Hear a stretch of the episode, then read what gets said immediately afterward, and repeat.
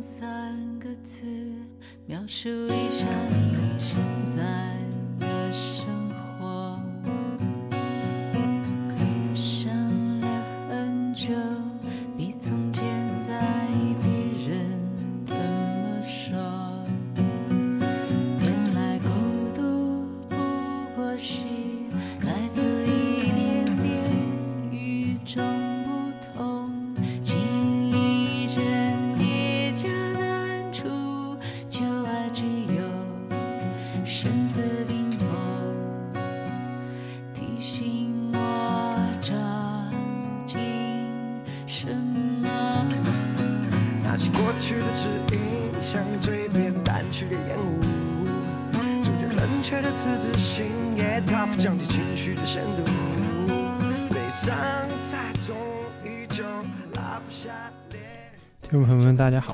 收听第三十二期的《塔克松司机》。我们今天的两位嘉宾啊，一位是老朋友了，还有一位是新朋友。先请他们自我介绍一下吧。我是妮妮这个选题可是我报的，过了这么久，终于真的到了这个节。Hello，大家好，我是齐允，现在是重庆一所初中的语文老师兼班主任，很高兴能够受邀来跟大家聊一聊跟校园霸凌有关的话题。嗯，是的，这也是我们今天这期节目啊，一定要请资允来的原因啊。他作为一位现在在学校里面啊承担教学工作，尤其是担任班主任这么一个岗位的老师啊，他对于校园霸凌有一些他自己，我觉得算是比较独到的见解吧，也有比较亲身的经验，可以说是第一手资料。对我们今天的节目来说，真是非常宝贵的一个经验。今天这个话题啊，我们还是从我们自己开始吧，从我们自己聊起。在你们小时候啊，读书期间啊，有没有自己经历过或者看到过跟校园霸凌有关的行为？还是我先说吗？你们要我先说吗？你先说会比较轻松一点吗？嗯嗯，我的经历比较简单一点。我其实有一段短暂的 被比较广泛的同学们，呃，有点类似抵制的经验吧。但是因为我准备今天的这期节目的时候，我是有过规划，我打算在比较后边的部分讲。那我先讲一个关于我小学的时候吧，一个转校生的经验。因为对我自己来说啊，我几乎没有受过比较长期或者说大型的对我造成什么比较大影响的校园霸凌事件。但是我的这位同学啊，他是一位转校生，我印象中他家里应该不是上海人，他大概是在我们四年级或五年级的时候转到我们班上的。相对来说，虽然他们家比较有钱，但是在同学们的眼睛里，他比较土气，甚至于我记得那个时候有传言，就说他口臭。对，所以我记得他比较难融入我们班级，他到最后都没有融入我们班级。可能比如下课的时候想找人说话或者找人玩，大家都会比较排斥他，不搭理他，甚至于攻击他。嗯，对我来说，这个事情影响比较大的一点是因为他后来死了。对他转校来一学期还是一学年不到的时间，然后因为一次交通意外就去世了。这个事情，所以因此对我影响还蛮大的，至少我的印象很深。当然那个时候我跟他关系也比较一般，就没有什么跟其他同学比起来，我可能不是带头对他不好的同学，但是可能就也没有什么特别的接触，因为他意外的去世了嘛，然后我就会觉得啊，跟他的人生没有再有交集的可能性了，就此结束了。我还蛮遗憾的，那段时间甚至于把它写进了我的日记里。然后我妈翻我日记的时候还看到了这个，就问过我说：“哎，到底怎么回事啊？”她问问，可能觉得我也没有欺负她，觉得也就这样吧，啊。然后后面事情就慢慢的过去了。对，这个大致上就是对我来说比较深刻的经历。嗯，我小时候对校园霸凌第一次看到是我小学。五六年级的时候，放学回家，就在回家的路上，旁边一群的男生手里可能拿着木棍、拿着砖头，就从我身边呼的跑过去了。那次我没有亲眼看到他们打架的场景，但是实在人太多了，可能有十几二十个，不是两伙人，他们针对一个人。这是我第一次看到校园霸凌，其实他也可以算打架斗殴吧。据说那群人打的。相当于是受害者，就住院了。再来就是我亲身经历的是，上了中学之后，我们班长跟我小学是同班同学，我知道他有个传闻中的男朋友。这个男朋友的名字呢，跟一个词语的发音是一样的。上课的时候，老师说到这个词，我就很意味深长的回头看了他一下。因为我们之前也算认识，所以我觉得可能只是一种开玩笑的意味。但是我不知道为什么对于他来说，好像受到了冒犯一样。下课的时候，他就托另外一个同学喊我说要一起去上卫生间，就把我带到了楼梯的转角。跟那个班长比较好的一群女生吧，就把我团团围住，用言语威胁我说你干嘛要回头什么的，把我围在了那个楼梯的转角处。其实也没有人敢动手打你或者是踹你什么的，但是他们团团围住的那个心理压迫感是很强的，也就推了我几下，然后警告我说不可以再这样子看了，就走了。但是。我那时候一边觉得很恐惧，一边又觉得很生气，第一时间跑到了政教处吧，因为那时候政教处还是保卫处的，反正那个处长是我爸的初中好朋友，对我第一时间就跑去求助跟告状那种，结果人他不在，然后我就转头回去跑去办公室找老师，就跟老师说了，我不太记得后面怎么处理了，老师最后好像就是把另外那个同学叫过来，我们相互道歉了，这件事情结束了。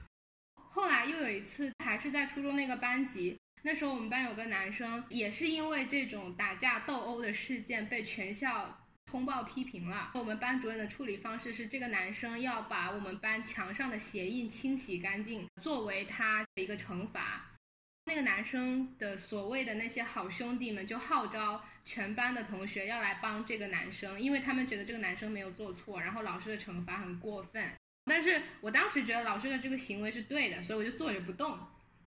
那我同桌是过去帮忙擦墙的，擦完墙回来，我就跟他分析说，我觉得老师做的是对的呀，大家不应该这么管闲事去帮那个男生。然后他就去跟带头的那些男生女生们说了这件事情。下午的体育课，这些带头的男生跟女生中的女生们又把我团团围住了，跟我说：“你说那句话是什么意思呀？你觉得我们做错了是吧？”然后一边威胁我，一边说你不可以把这件事情告诉老师。我有那个告诉老师的前科，他们可能也有点忌惮吧。这是我自己亲身经历的两次，没有太大伤害，但是有那种心理上的压迫感。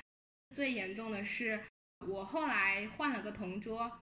我至今都没有去探究那一次是为什么。她好像跟我们班几个名声在外、不太用心学习的女生，她们可能跟一些高年级男同学混得好的，不知道为什么那群女生就把她叫到了教室的后面，真的是对她拳打脚踢了一群，可能有四五个女生扇她巴掌啊，拿脚踹她呀，她就只能蹲在地上抱住自己，我也不敢冲过去就是护住她，然后我也不敢跟老师说什么，全班同学要么就在旁边看着。要么就假装什么事情都不发生，看也不看，持续了，我现在也记不清有多长时间了。我不知道他到底回去有没有发现淤青什么的，但是之后的那一节课，他一整节课都趴在了桌子上没有动，我也只能在课上偷偷的就问他说你有没有事情，有没有怎么样，他就摇摇头也没说话。对，就是这样。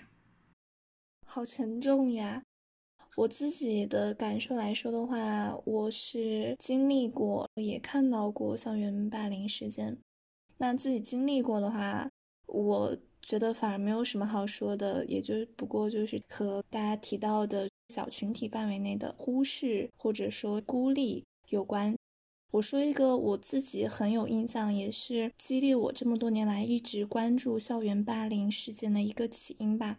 我在初中的时候，我们班上有一个女同学，长得特别好看，身材高挑，说话嗯柔声细语的，然后平时长发飘飘，但是在那个时候是不允许我们说把头发披下来。她呢成绩非常差，所以班里面一直在传说她在外面谈恋爱，她的恋爱对象是什么校园混混啊之类的。所以那个时候班上所有的女生都不跟他说话，也不怎么跟他往来。然后呢，有一次放学的时候，我走在他后面，他妈妈过来接他。他妈妈也长得很美啊，穿了一身黑色的长裙，我现在还记得纱质的，然后穿着高跟鞋，走在夏天的风里面。在他走过的时候，你能够很明显的感觉到，在一个三四线的一个小县城里面、小城市里面，他那样子走过那种美感，给旁边的人带来了很大的，你说是经验也好，说是压力也好。我当时只是觉得很美，后来我就听见班上有传闻说他妈妈是妓女，或者说他妈妈是小三。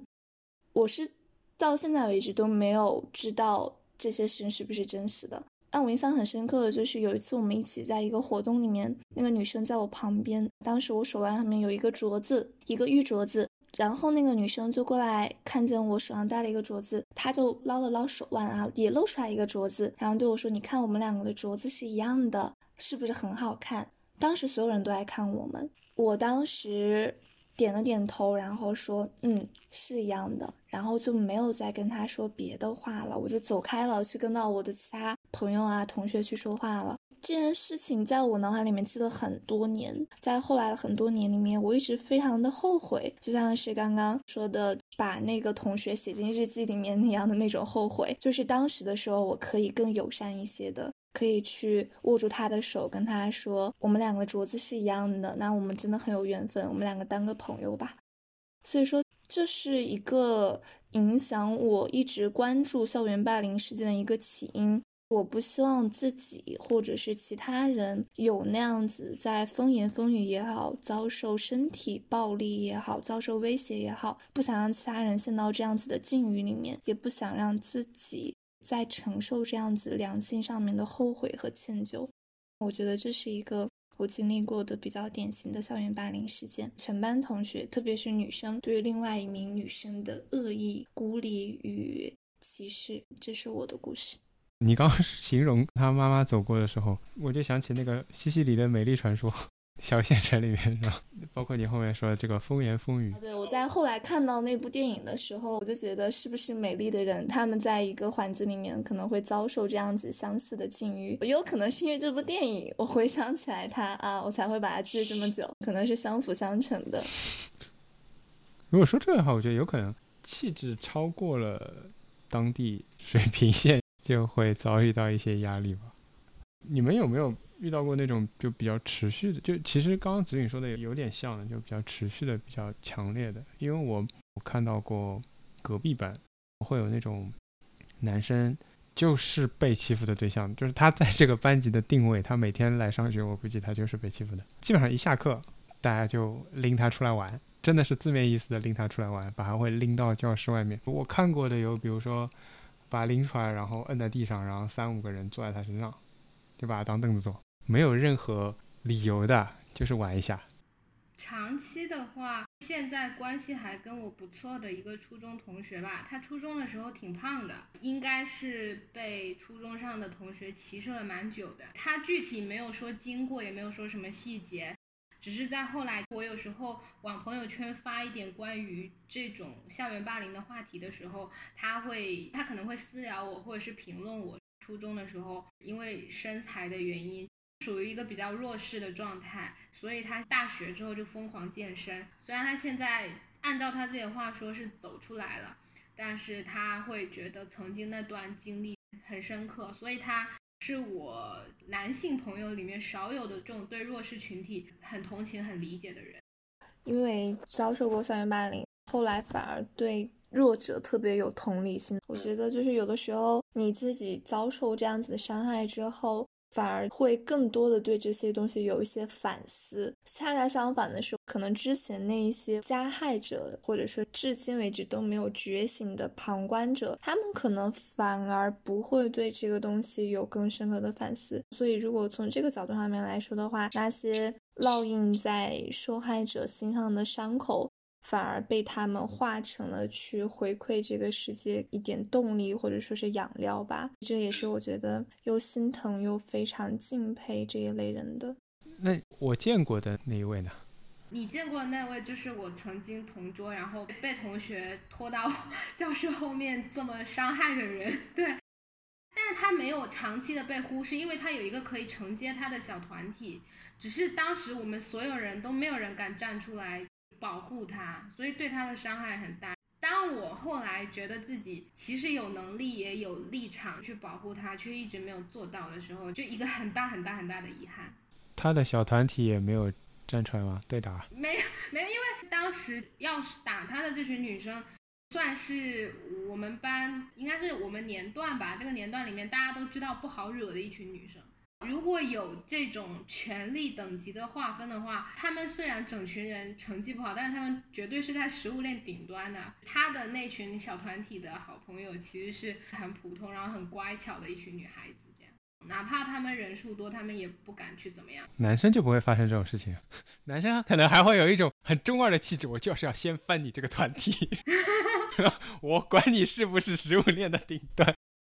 其实是因为前两天 成都那个事情嘛，所以我把《少年的你》这个电影补看了一下，我之前没有看过。警察在查那个校园霸凌的时候，里面有一句台词啊，应该是黄觉演的那个老警察，大致的意思是跟那个年轻警察说：“你小时候在学校里被欺负的时候怎么怎么样？”然后他说：“我没有被欺负过。”那个老警察就说了一句：“那你总欺负过人吧？”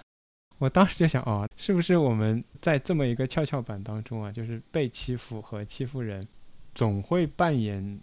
一个角色吗？这个问题是说，是大多数人都会要加入到这个当中，或者就要么就是被欺负，要么就是欺负人吗？小学的时候，我们班上有个女生，不知道为什么有一段时间，突然全班同学都讨厌她了。当时班上的男生加女生一起想伤害她，他们就不知道为什么找到了我，要求我把这个女生带到一个地方。我当时有隐隐觉得这件事情应该是不对的，但是因为这群人可以说又是我们小学班上的食物链顶端，他们向我发出了邀请，邀请我帮他们做一件事情。我意识到不对，但我也欣然接受了。我就觉得好像自己被这群人认可了一样，是一个有用的人那种。然后我当时就真的把这个女生带到小学附近的一个小路里面，然后。真的有男生冲上来拿脚踹他，我当时就站在旁边，我我一样是没有保护，我只是站在旁边陪他。但是我的角色就是那个把他引入了危险境地的人，所以我觉得算是有欺负过人吧。如果这么说的话，我自己的经历就是在我一个还没有很完整的人格的时候，也没有很强烈、很明晰的是非观念的时候。很容易在这种欺负人跟被欺负人的角色之间转换，直到我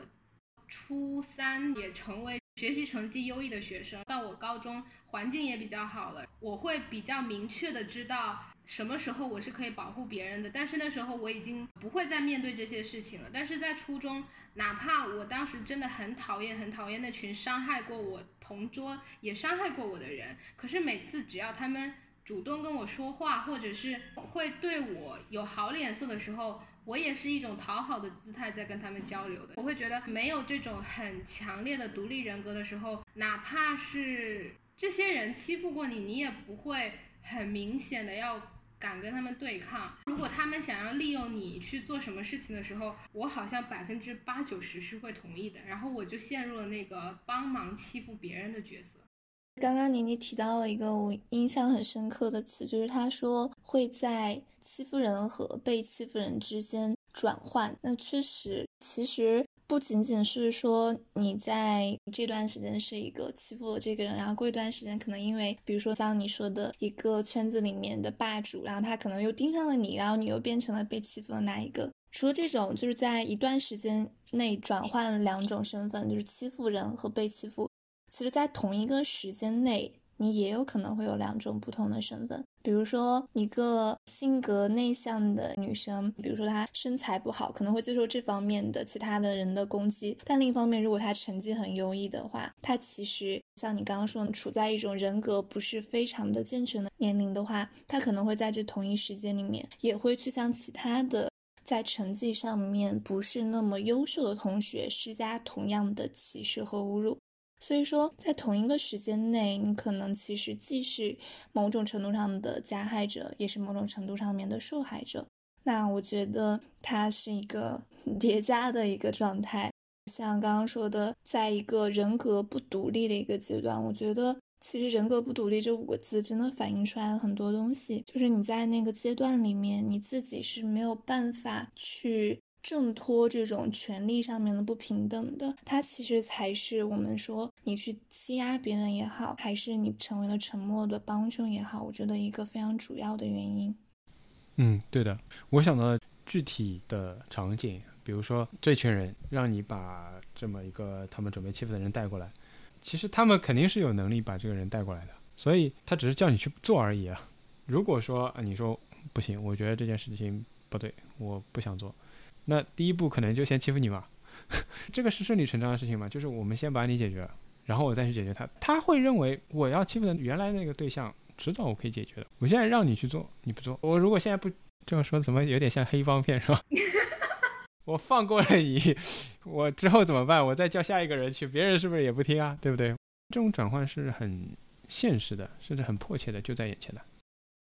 不是说啊，我今天好像我心一软我就做了，因为不做可能就是你被欺负。刚刚其实讲了很多例子啊，反复有提到，然后我就想到一个点，就是说，是不是成绩好的学生相对来说被霸凌的概率要低一点？我以一个老师的角度来回答吧，是的，是会这个样子的。但是其实我认为，你成绩的优劣其实并不是你被霸凌的最主要的因素。我觉得被霸凌的最主要的因素是在某种维度上面你不合群。比如说，可能在一个体育生里面，一个成绩好的同学会被霸凌为书呆子，一群优生可能会去霸凌成绩差的同学。那么身材不好的同学可能会遭受其他的没有什么明显身体缺陷的同学的霸凌。然后还有比如说有钱土这些，我觉得它其实都是某种维度上面的不合群。可能它只是一个很小一个特征，或者我之前举的例子，你过分美丽，所以他们就会基于这一个维度对你展开攻击和霸凌。可能后面会因为这一个维度蔓延到其他的，可能全方位的讨厌你这个人，或者全方位的排挤和孤立，然后打压。那为什么成绩好的学生他霸凌要少一些？我觉得是因为学校它毕竟是一个我们说学习的地方嘛。那所以说，孩子们的心目当中，他们其实就像老师他最看重成绩一样。那么孩子们他其实是沿袭了部分的大人的价值体系的。所以这个时候，成绩好的同学，他可能因为他在这个价值体系上面，他占据了一个比较高的一个价值，所以可能其他的孩子就不太敢去欺负他。但是，就像我说的，你可能在一个体育特长生的班级里面，如果你只是走一个普通的升学路子的同学的话，比如说你就是要靠考成绩的话，那么这个同学也可能会有很大的概率遭受霸凌的。它其实是一个孩子们他们自身价值评价维度的一个事情，我觉得。对对，我前面想到也是这一点，就是说一个学生他成绩好，他会受到小到班级里面某一个任课老师啊，大到甚至可能全学校的表扬。那其实这个后面。对于学校来讲，就是一种公权力的背书，他有一层权力背书在后面的，他有比学生更强的势力在后面支持他嘛，就是老师嘛。那他是一个好的学生，我不是说一定会权力上有什么偏向，老师会更关注，然后老师会更喜欢。那你肯定不能轻易的去动这样的同学，除非他有其他方面的问题，对吧？在同等条件下，肯定是不太会去惹成绩好的同学的，我觉得。我之所以提到成绩好这点，是因为就你刚刚讲的这个例子，我就想到一点，那个时候女生不允许过分美丽，也不允许，对吧？你的各种，你有一套规范嘛，你一定是不能逾越这个规范，比如说要穿校服啊，或者你的什么裙子长短，什么头发颜色什么，这些都是有规定的，的确是不会逾越的。但是你仍然能够看到有一些人，老实说起来，他心思不在学习上嘛，或者你能看到他就是比较，他能够时不时的展露这种好看，对吧？但实际上，这个整个的合谋，我觉得是老师和家长都会向孩子传达这么一个信息的。什么信息呢？就是你尽量不要跟他玩，或者你跟他玩，可能他管不了啊，但是你不要价值观上啊，不要因为通过跟他走得近，来激发起了你自己内心对于美的那种向往和冲动，你知道吧？就开始每天想，哎，我怎么打扮啊？这是家长也很担心的事情，或多或少会减少自己的孩子跟这样的学生的接触。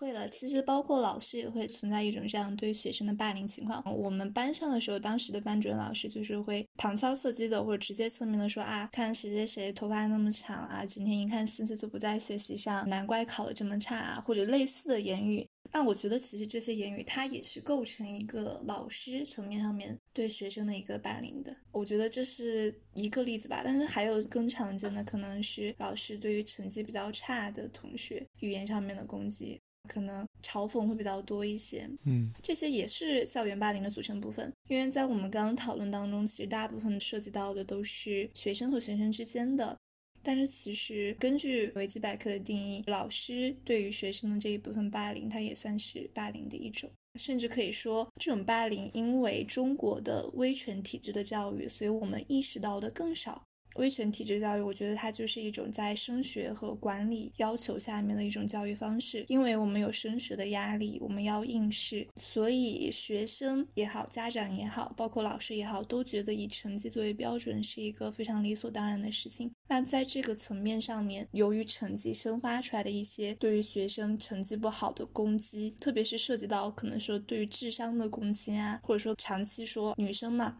啊，难怪学不好数学，对吧？我觉得长期这样子的攻击、歧视，对于学生的成绩差的嘲讽，也是校园霸凌的一种。只不过在很长一段时间内，我们并没有意识到它。我突然想到一个例子，我高中的班主任在高二暑假带了我们班上一个成绩比较差的男生，那男生家里是农村来我们这边读书的，班主任就。带着那个男生去我们班上一个家境特别好的女生家里家访，那个女生成绩也不是很好，然后那女生家里是住别墅的。看完人家女生家里别墅之后，回来就跟这个男生说：“你看看人家家里，意思就是说人家有本钱，成绩上不来，你有这个本钱吗？”大意是这样子，听起来还蛮恐怖的。包括我班上，其实我印象特别深刻，当时我们班主任在全班同学面前说啊，有些同学天天在我面前。表现的就是比较嚣张嘛，他的意思是说，然后说，殊不知我们班上某某某同学家长，人家家里面公司管了多少多少人，人家还对我怎么怎么样，出现对班上的同学很明显的这样子有家境的歧视，我觉得也是老师对学生的一种校园霸凌，我觉得是的。这种会，这个倒是 怎么讲，突然就超过了我的理解范围，还有这样的，也说到老师的霸凌嘛，因为我想。你们知不知道啊？一般来说，如果学校里面发现有学生被霸凌，如果学校能发现的话，会有什么样的措施吗？或者老师会有什么干预手段吗？我自己的经历只有那一次，如果告诉了老师，老师把两个人拉过来互相道了个歉。然后我同桌那一次好像，可能真的没有人去跟老师说吧，他也没有跟任何人说。这种事情一般小朋友受到这种伤害也。不知道为什么不敢跟家长说的，其实他也没有跟爸妈说，然后老师好像也不知道吧，这件事情就不了了之了。这个其实问题应该分为两个部分，就是第一个，作为老师和家长。怎样子去发现学生之间存在这种情况？第二个才是在发现之后，老师和家长要如何去处理。那刚刚其实妮妮说到了，说其实小朋友们他们很多是不敢去跟老师也好，跟家长也好去说的。那我觉得可以大概的解释一下妮妮为什么会有这样的疑惑。其实因为在学生心里面，老师和学生是对立阶级。其实某种程度上来说也是对的，因为在中国现在这种升学主义啊，这种的威权教育体系下面。可能老师他确实更多的是做一个管理学生以及使之升学这样子的一个角色，而不是我们说的一个人类灵魂的工程师，对吧？日常生活里面让你做卷子的时候，哪有这么多的灵魂？所以说，其实老师和学生在学生心里面是一个对立阶级的状态的时候，那他们会更倾向于觉得这是我们自己内部之间的事情。所以这个时候，如果有学生去告老师的话，那么我们。说好听点，可能觉得是在教外援，可能就会有学生认为这是在打小报告，或者说是背叛了革命，哈，对吧？背叛了自己的阶级。所以其实学生不敢告诉老师这个事情是非常非常非常常见的。包括之前我在我自己的班上发生了一个让我印象很深刻的事情，因为我自己是非常重视校园霸凌、反校园霸凌这个事情的。所以我在班上大概开了不下三次的主题班会，强调说大家在日常生活里面要怎样子的去预防、制止霸凌，自己不要做那个霸凌者，以及如果遭受了霸凌，不管是说自己本班的也好，还是其他班的同学也好，其他年级的也好，都要马上过来告诉我。就是在这样子的情况下，我们班发生了一个事情，有一个小朋友他。被一个隔壁班的同学索要了饭钱，然后呢，这个小朋友本身家境又不是很好，这个小朋友自己啊，就是不敢过来告诉我。但我知道这个事情是怎么一回事呢？是他的奶奶，因为我们可以看到饭卡的余额，发现他的饭钱少了，打电话过来问我说为什么他的饭钱少了。然后我经了解才知道，哦，我问他，他才说因为有别的班的同学在要他的这个钱。然后我说你为什么不过来告诉我？他说有同学拦着他，不让他来告诉我。我说那为什么他要拦着你？然后这个小朋友回答说，因为他说你肯定不会管别的班的同学的事情。什么意思呢？就是说，学生心里面他们会天然的觉得老师是一个去维稳的一个角色，特别是像刚刚在妮妮那个例子里面，老师的决策是两个人啊，互相各道了一个歉，是吧？不管怎么样子，我做一个端水大师，把这瓶水给端平了就 OK。在学生心里面，如果他们没有看到这个老师在这方面有什么不同的举动的话，他们心里面就会觉得这个老师是一个端水大师。只会和稀泥，所以这种情况下面，学生一方面是内部阶级的原因，另外一方面就是这种老师自身在这个角色上面，他们觉得是维稳的角色，所以他们更加不会去向老师说自己遭遇了霸凌。所以这就是妮妮刚刚说的，为什么大家都不愿意去跟老师说？我觉得是这两个原因造成的。所以我当时石破天惊，也没有考虑那么多，直接冲去了 政教处告状，可能好像。给那些人一些比较意外的反馈吧，所以之后他们第二次还想要欺负我的时候，反复一边想要欺负我，一边跟我说：“你不许把这件事情告诉老师。”对，所以学生他们，特别是人格还没有完全健全的小朋友，他们真的有点像是小动物一样的，很趋利避害的。因为你之前来到老师这个阶级的背后。就他们后面的时候，确实就是会有所忌惮一些。其实我觉得妮妮那个例子里面，老师的处理方式就不是一个很恰当的处理方式。他就是我刚刚说的那种和稀泥的角色。我作为老师，我自己的话，如果遇到这种事情的话，就像我之前在班级上面说的，我首先是会有多次的反霸凌的主题班会，然后在实际上处理学生矛盾的时候，不管是大还是小，我都有两个原则。第一个是我绝对不要求你原谅这个犯错误的同学；第二个呢，就是说我不会要求你们两个要和平共处，就是说。第一个是我不会强求你说这个人道了歉，好，那你要马上在这边说 OK，我原谅你了。我说你有不原谅的权利。第二个就是说，如果确实两个小朋友就是之间有矛盾，或者说是可能一群之间有矛盾的话，那么我不会强求啊，以我一个老师的身份去强求他们，特别是受害者那一方达成一种表面的和平。因为那样子的话，我觉得其实是我这样子去要求他们的和平，可能最后不会换来真正的和平。但其实我也有一些疑惑，就是因为我刚刚说的小朋友本身，他们其实是觉得是他们自己内部的事情，他们会觉得你这个时候去告老师，那你是不是背叛了我们的阶级？那在这种情况下，大家觉得老师这个时候应该怎么处理这种事情会比较合适一些呢？我也有一点这样子的疑问。我正好给你们讲一个我自己的经验啊，我前面说我要留到后面讲的一个事情。我自己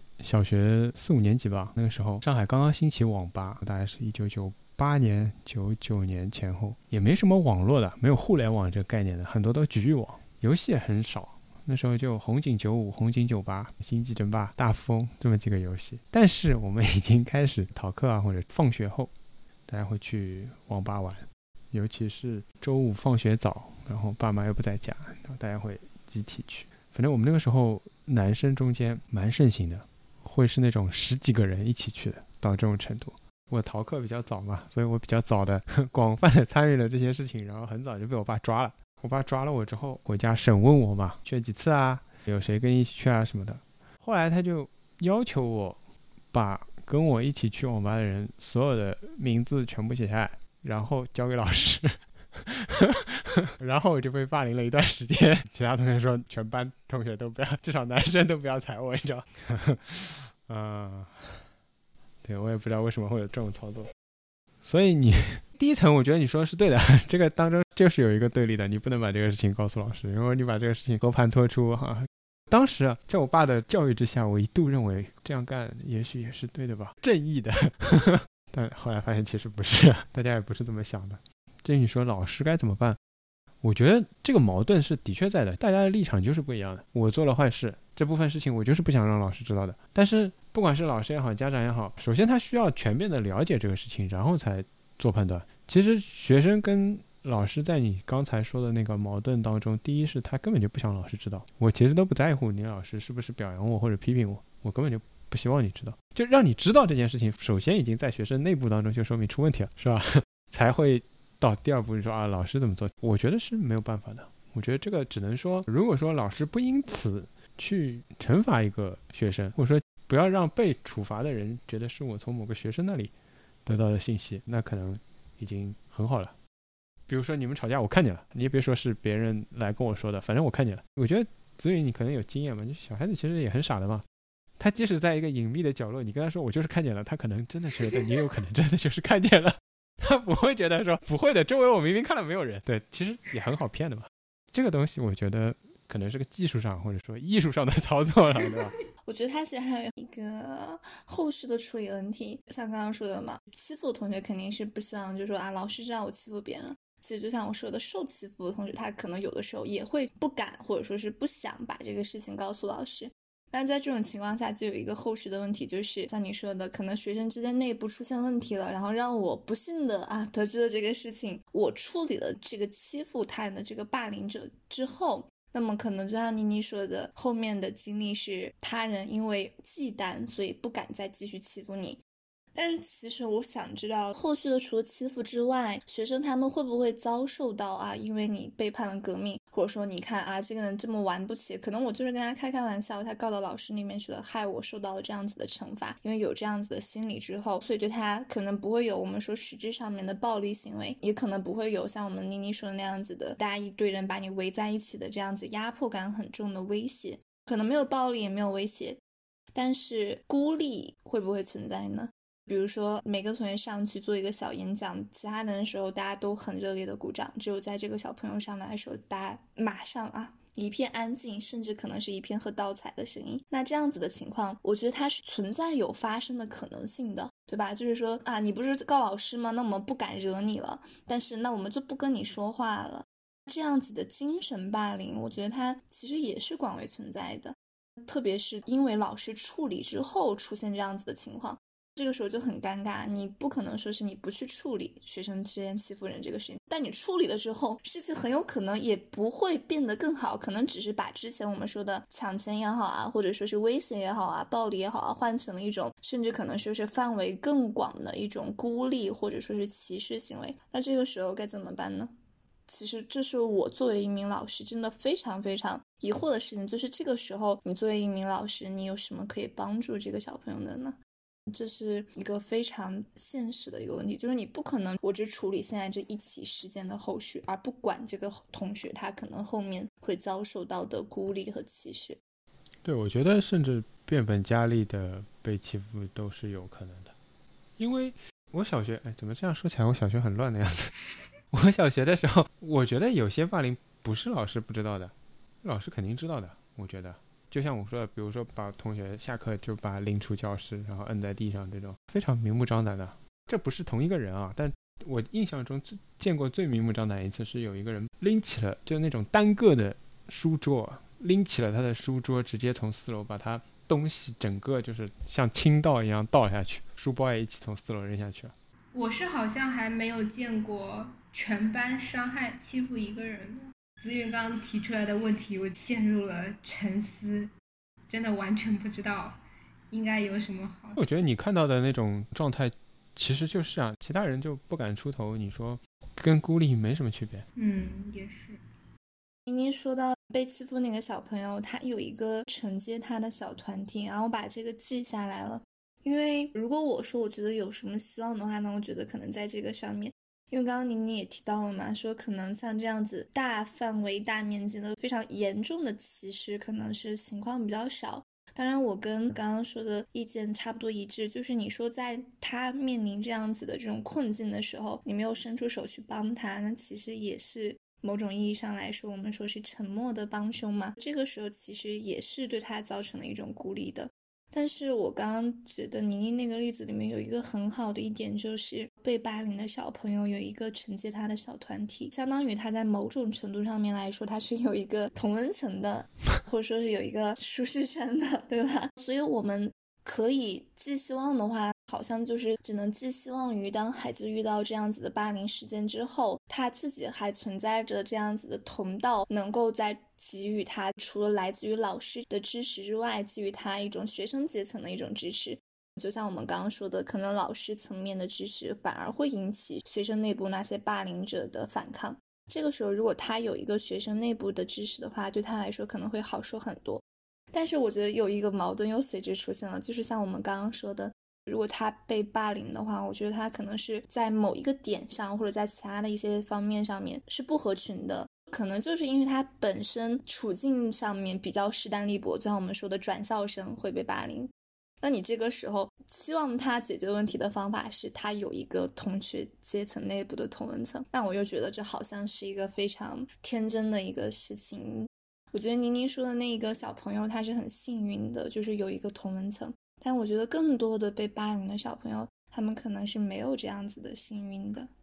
刚刚在说的时候，我又想起来，我们班级的女生群体其实相当于有各自的小团体，也有几个可能因为学习成绩不太好、性格比较孤僻的女生，还有一些长得比较……记得我们班当时还有一个女生，青春期可能激素。水平比较紊乱，脸上总是长满了痘痘，他也因此没什么朋友吧。最终我们班形成的各式各样的小团体中，这群女生她们其实之间自己也变成了，不管她们是否真心的觉得对方是他们的朋友，但是她们好像也变成了一个小团体，有一种互相帮助的同济的感觉。最初讨论的是老师怎么去介入嘛？我当时觉得，其实如果他有朋友的情况下。除了解决纠纷双方啊被欺负的人、霸凌的人两方之外，也是可以跟他的所有的这个小团体单独的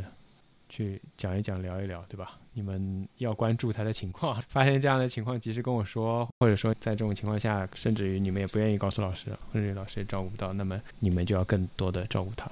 我觉得这也是一个比较可行的方案。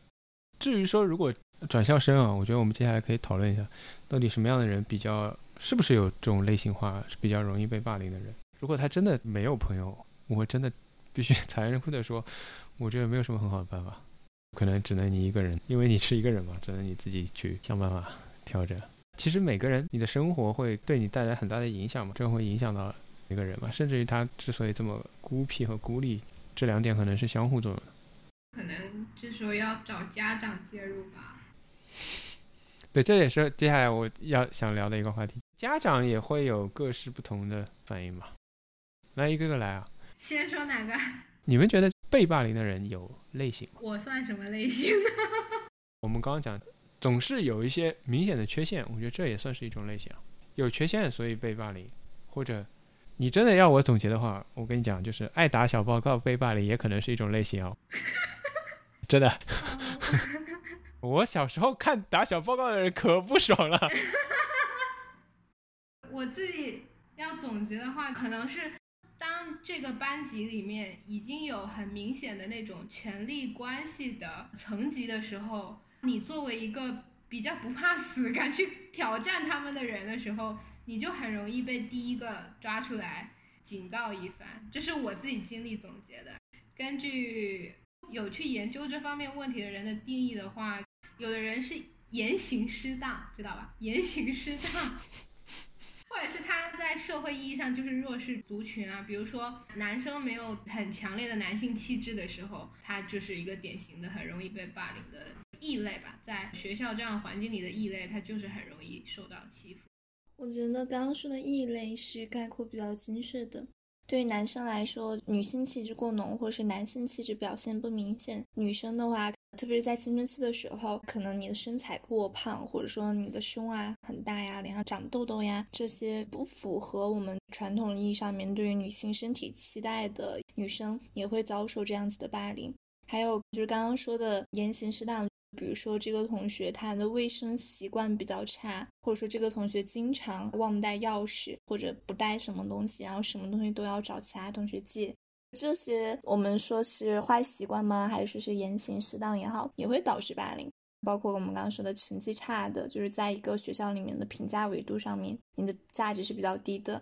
我觉得概括起来的话，如果要说共同特征的话，就是他们在一定的范围内，他是一个异类。不管是过于美丽也好，还是成绩差呀，什么这些身体缺陷呀什么的，他可能和其他人相比，有一些方面比较不同。所以这个时候就会遭受到来自学生内部阶级的集体的排斥，我觉得是这个样子的。嗯，但是我觉得其实刚刚妮妮说的那个学生内部之间的权力关系，我觉得它和异类又稍微有一些不同，因为存在有校霸的情况。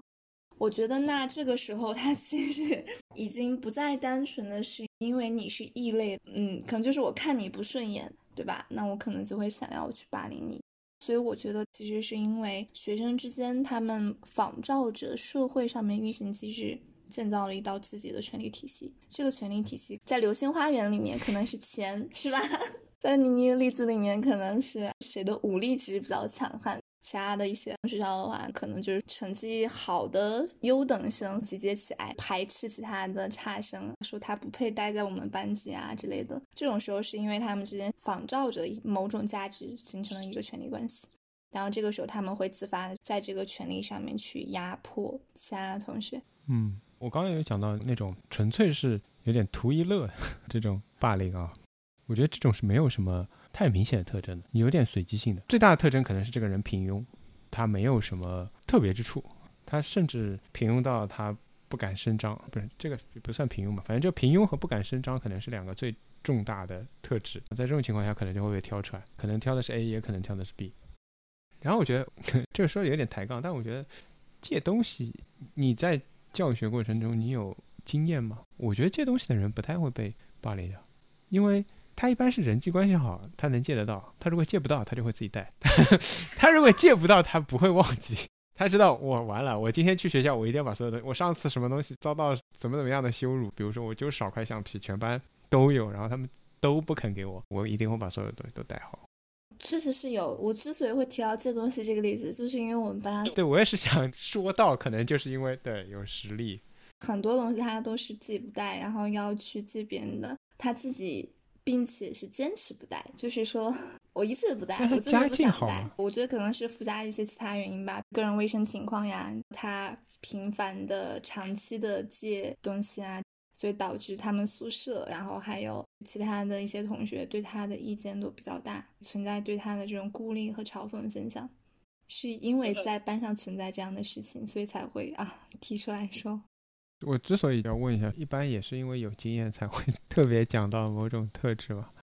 他家境好吗？家境是还可以，但是他们家是离异家庭。其实我现在发现很多离异家庭的孩子也是相对来说比较容易被霸凌，或者说是去霸凌别人的。被霸凌的话，是因为很多这种孩子他本身是由于在成长过程当中。接受的父母的爱比较少，所以他们的性格很多是比较内向的。但是呢，还有一部分孩子，特别是父母可能家里面有点钱的小朋友，因为父母离异，所以可能对他心怀歉疚，对他物质上面给的很多的时候，这个时候这个小朋友可能会走向另外一个我去霸凌别人的这个极端。这是我观察到的。我之前说的那个被抢劫的那个小朋友，他家里面也是一个离异家庭。我发现就是这样子，被霸凌的和霸凌同学的，有的时候哈，如果揪起来的话，会发现他们跟背后的家庭原因还是有一些关系的。这就跟刚刚想要说的霸凌或者被霸凌的时候，家长是什么反应，跟这个问题是一个脉络的。OK 啊，那我们就来来 聊聊家长，因为我觉得老师和家长的反应很大程度上是会影响后续的，因为他通常都是发生以后嘛，第一次被发现，然后。老师会作何反应？家长会作何反应？学生无论是霸凌别人的还是被霸凌的，都会去重新评估他自己的一套体系里面去评估，我未来如果再发生同样的事情，我会经历到什么样的情况，然后才决定是否要用我上一次的经验，或者我上次其实体验不好，我不愿意用上次的经验。其实我没有太多经历，比如说你们有经历过家长有什么，和家长会分别会有什么样的反应呢？我家长没反应，因为我没有说。我是过了很久，可能我上了高中才知道，说我爸其实当时是知道这件事情的。我觉得我家长的反应也不是一个很好的表现，因为当时他们直接是相当于冷处理了这件事情。在我第一次主动知道说要跑去找我爸那个好朋友跟找老师之后，他们事后对于我这件事情的评价。就是我太爱管闲事了，上课不专心吧？老师说了个词，你还能回头看别人，专心上你的课，你就不会有这种事情了。他们当时的态度是这样的，所以就觉得，如果当时他们会给我一个很强烈的心理支持，告诉我说这件事情你不太算犯错，那也许我之后会在面对其他事情，尤其是我同桌的事情的时候，我可能就会。敢站出来说你们不应该这样，因为我知道没有人支持我的时候，我爸妈是支持我的，他们给我的等于像后盾一样的东西，会支撑我敢去阻拦一些事情。对啊，我就想说，你有没有考虑过站在他们的立场？如果他们知道当年给了你一个支撑，然后在你同桌面对危险的时候，你会挺身而出，他们绝对不会给你这支撑，你知道吗？你没有考虑过这个问题如果是家长的话，因为。那可能被打的就是你啊！那家长说我为什么要给你这个支撑呢？你说的没错啊，就是太爱管闲事了呀。那家长肯定会这么认为。的确，你说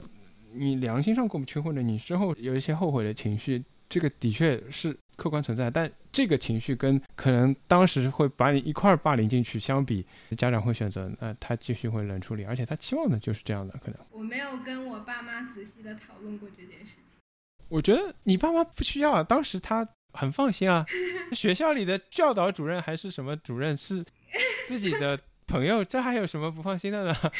有人看着就行了呀。对，女生我觉得不一定会啊，但是男生会。他如果给你这样的正反馈，这种正反馈越强，万一你之后越嚣张怎么办？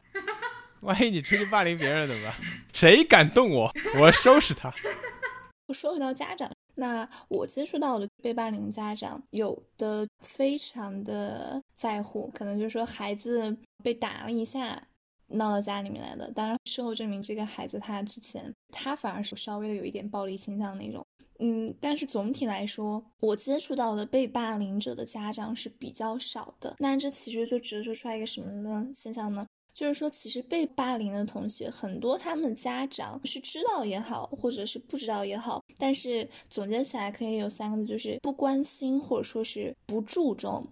因为我们想象一下，就是说，如果一个孩子他有来自家庭的充分支持的话，特别是在家庭上面的精神支持的话，那么他一定是会跟父母有这样子的关于学校里面情况的沟通的。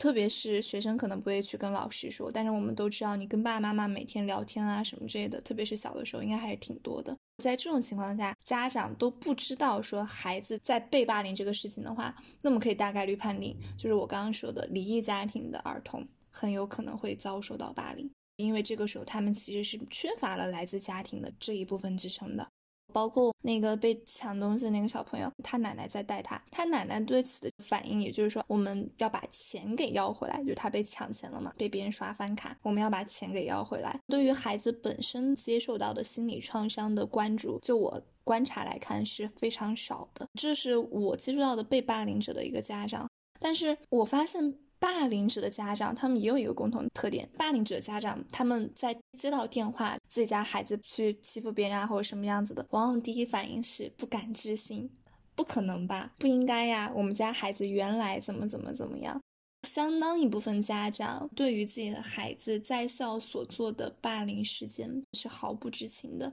不仅毫不知情，他们沉溺于自己的孩子是一个十全十美的一个三好少年这样子的一种幻想里面。所以这部分家长，他们往往在态度上面也会比较的盛气凌人。我觉得概括起来的话，被霸凌者家长就是这种不关注、霸凌者家长在接受到消息之后的那种不敢置信，我觉得其实背后折射出来的都是家庭教育上面对于孩子精神的关爱是缺失的，所以才会导致被霸凌的小朋友不敢告诉爸爸妈妈。因为事实上我们都知道，如果小朋友他第一天被欺负的时候，爸爸妈妈有妥善的处理这个事情的话，那么是不会演变成一个很严重的霸凌事件的。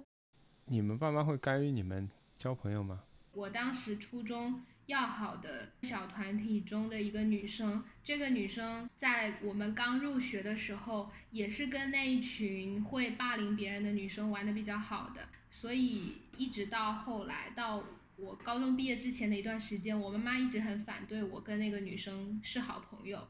她说，她都跟那些人玩那么近，你为什么要跟她在一起玩？她会觉得说你其实是会被影响的。那我说人是会变的嘛，人家现在已经不跟那些人玩了。但是这个道理大概讲了好久好久，到大学她才不管我。我从小到大就有很多这种，我妈觉得谁成绩不好或者谁什么，我妈就会说你。但是其实我不太会猜她。还有就是，我就在想了一件事，就是所以问的嘛。比如说，他如果没有朋友怎么办？他怎么排遣？学生在学校里面会发展出自己的一套形式逻辑。我现在如果回想起来，我会觉得那可能很多人都是，包括我自己，也会比较重的有那种见风使舵的性格，会趋利避害吧。看到啊，这个嗯，我先闪了，或者拉开距离啊，这种。我觉得事实上，家长还在管孩子的交友。代表家长都还在关心孩子，可能很多霸凌啊或者被霸凌同学，他们父母根本就不管他的。我现在班上有很多这样子的家长，父母并不关心孩子的交友，也不关心孩子的学习，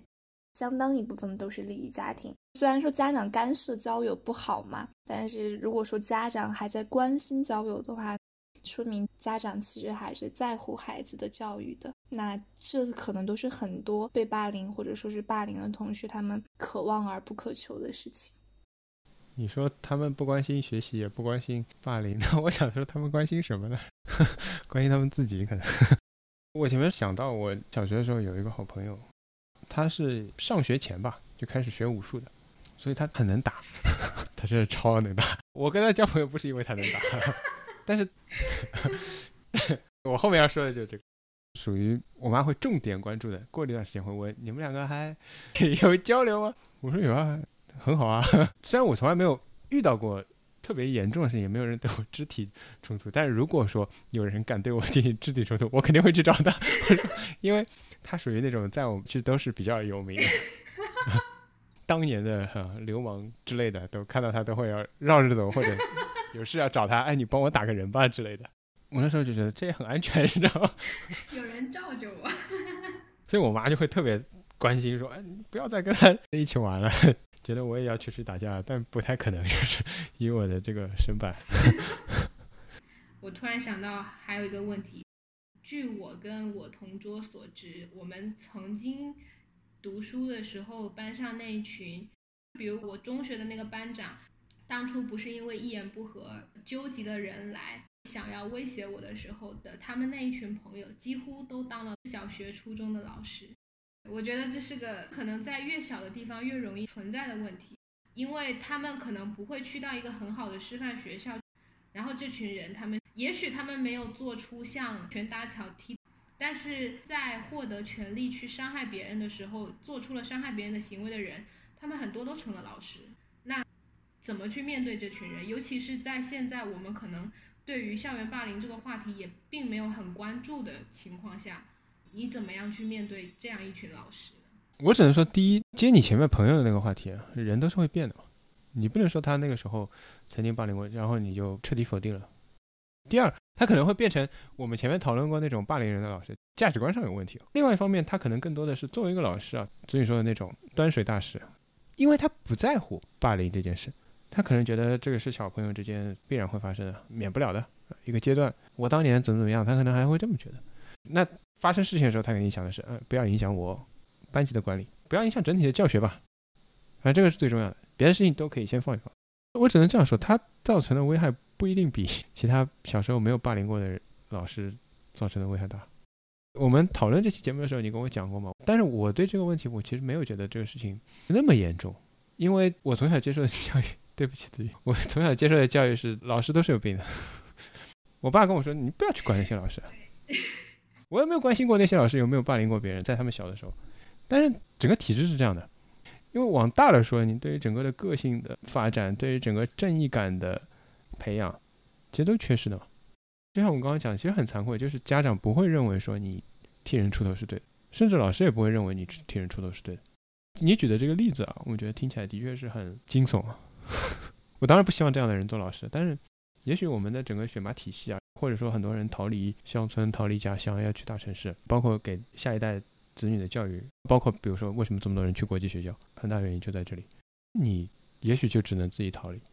去一个看起来风险更低的地方。我不能说没有问题的地方。那看子女有什么补充啊？我这个就很偏激了。我觉得恰恰相反，我觉得它折射出来的是更加严重的一个事情。一方面，在小城市里面，可能存在有之前有霸凌行为的老师，那他们大概率可能以后会像我之前说的那样子，可能会因为成绩、因为家庭、因为身材，对学生实行一些，比如我们说的老师的霸凌。另外一方面呢，我想在大城市里面，可能也不会好到哪里去，因为这是一个整个体制的要求问题，老师要维稳，对吧？老师要维持一个教育和一个班级的正常运行和管理，所以这个时候很多老师他们就被迫的或者说是自愿的、有意识的、无意识的，成为了像我刚刚说的那样子的端水大师。我大胆猜测一下，会不会有老师心中有一些正义感，想要把这个事情给解决到底，或者说是我就要站这个被欺负的同学，我就要一帮到底。有没有可能呢？也是有可能的。那我同样大胆猜测一下，如果是这样子的话，那么应该很快就会面临霸凌者的家长的反抗和学校上层的一些意见，这也是一个非常现实的一个问题。所以在这个情况下，我觉得整个环境上面，老师对于霸凌的这一个帮扶，哈。不管是我刚刚说的，老师做出了有效处理之后，我们可能会面临的学生他后续面临的这样子的孤立，更有可能的就是在这种情况下。大多数老师是会被迫或者说是自愿的成为了一个端水的角色，所以我对于老师能够解决霸凌问题，其实是不抱什么非常大的期待的。虽然说现在国家也开始注重这个事情了哈，比较注重了，比原来要注重很多了。但是我觉得由于整个体制的要求，其实你还是很难对这个东西抱有什么希望。这是从老师的一个角度层面上来说。因为它是对整个体制的要求。因为你讲到，你觉得对于老师解决这个事情不抱什么希望吗？我直接说结论哈，我认为如果老师能够尽早的发现这件事情，已经是做到他最大程度的就是范围内的事情了。因为这个事情发生在学校嘛，他最容易被老师发现和识别到。我们刚刚又说每个人的情况又不一样，然后家庭家长也可能要介入，对吧？其实对于老师来说，我觉得发现的工作更重要一点。这么多主体参与的情况下，老师要全盘的解决这个事情，我觉得是的确是不太可能的，也有点强人所难。我觉得说的很对。如果要补充一些的话，那我觉得老师的尽早发现，它不是一个那么顺畅的事情，因为老师对于一个班级的掌控是有限的，更多的时候学生之间的冲突是发生在课下的，而课下恰好是老师很难去面面俱到的照顾到的一个时间段。所以这个时候需要老师平时对于班级反校园霸凌的一个观念的灌输，告诉他们说，如果发生了什么样子的情况，比如说身材歧视、地域歧视、家境歧视啊、成绩的歧视类似的情况的话，你们要去制止，请及时的来告知我。他是需要老师对学生说明，进行反霸凌的一个教育，才有可能做到发生类似情况的时候，老师可以比较快速的得知。惩戒的老师。尽早发现，尽早去制止。那我了解到英国他们一些高校对于性骚扰有个措施，我觉得是可以借鉴的。一个是线上匿名举报平台，还有一个的话，我觉得这个也是更为现实并且更有可行性的，就是设立一个旁观者课程，就是当你。被霸凌的时候和你看到别人在遭受霸凌的时候，作为一个旁观者，你可以怎么做？我觉得这一部分教育也是我现在在尝试着去进行的。那事实上我觉得是有成效的。班上小朋友已经发展到可能两个小朋友打架，别的小朋友就会跑过来跟我说：“老师，谁谁谁他们在校园霸凌谁谁谁。”或者说是班上有同学起外号啊、叫外号啊什么之类的，会有小朋友过来说：“老师，谁谁谁叫外号，叫谁谁谁外号。”我跟他们说哈，不做作业可以不用告诉我，但是就是这种事情你们一定要第一时间过来告诉我。所以我觉得旁观者课程的开展，我希望能够。嗯，越早开展越好，并且能够比较普及的去适应到全国各地的地方。所以你现在开展的反校园霸凌的班会是你自己开的，还是学校有任务要求的呀？是我自己开的。所以现在还没有那种强制要求。学校是没有强制要求开这方面的班会，学校的教育要求只是说要强调不允许霸凌，但是没有说强制要求班主任要去进行这样子一种班会啊主题教育。那么我自己来说的话，只是单论霸凌的主题教育就已经有三堂主题班会课了，不算上平时这样子谁谁欺负了谁谁，然后我到班上说一句啊，大家不要霸凌同学，专门讲案例啊讲故事的主题班会是三堂。但是就我来看的话，学校层面的对于这方面班主任的强调，我觉得其实还是不够的。他们会把你当成正面典型吗？全市有要求的时候，把你这个当成什么模范教材送上去之类的？那可能是因为我太内敛了呀。我开这些主题班会，好像学校领导都不知道。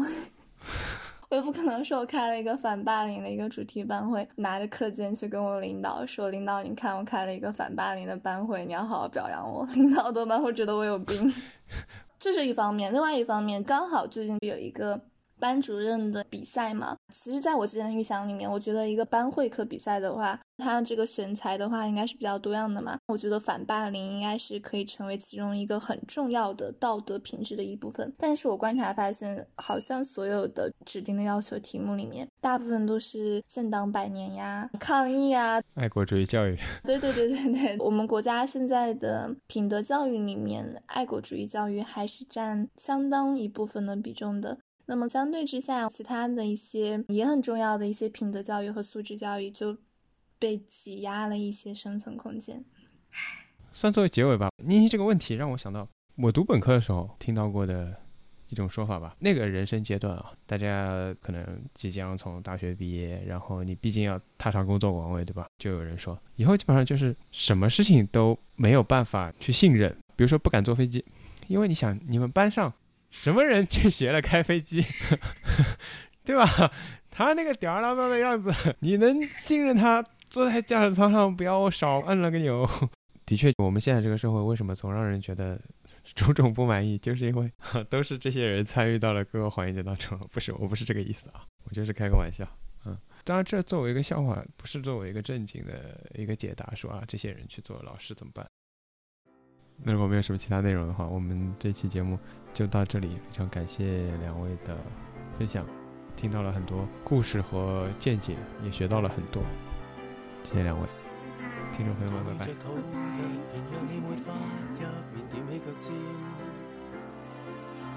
我们节目现在可以在小宇宙、Spotify、Apple Podcast、Google Podcast、Pocket Cast 等平台听到。如果您使用泛用型播客，可以输入节目简介中的 feed 地址来进行订阅。如果你都听到这个位置了，我猜想你应该对这期节目还是比较有兴趣的。关于节目内容有任何想说的话，可以在小宇宙给我们评论。欢迎将我们的节目转发到天涯海角，让我们节目被更多人听到。谢谢你的支持。随伤疤渗入你，再种一弯笑容。我会与你抱拥，雨再降也觉得不冻。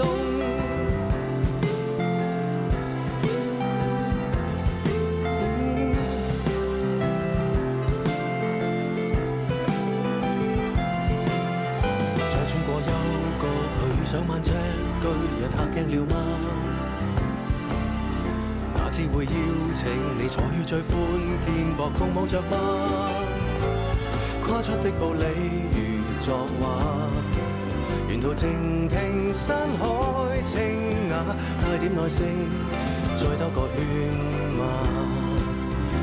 摇曳里，到旷野到晚空，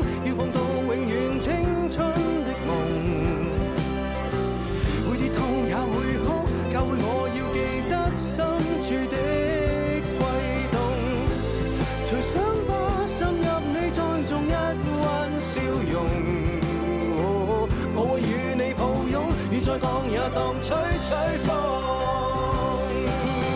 还未到步，我知道忐忑的旅途为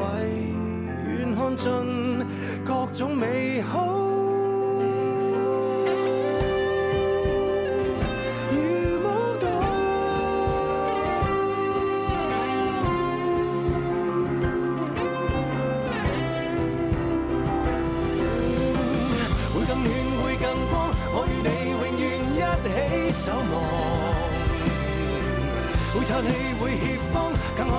那处可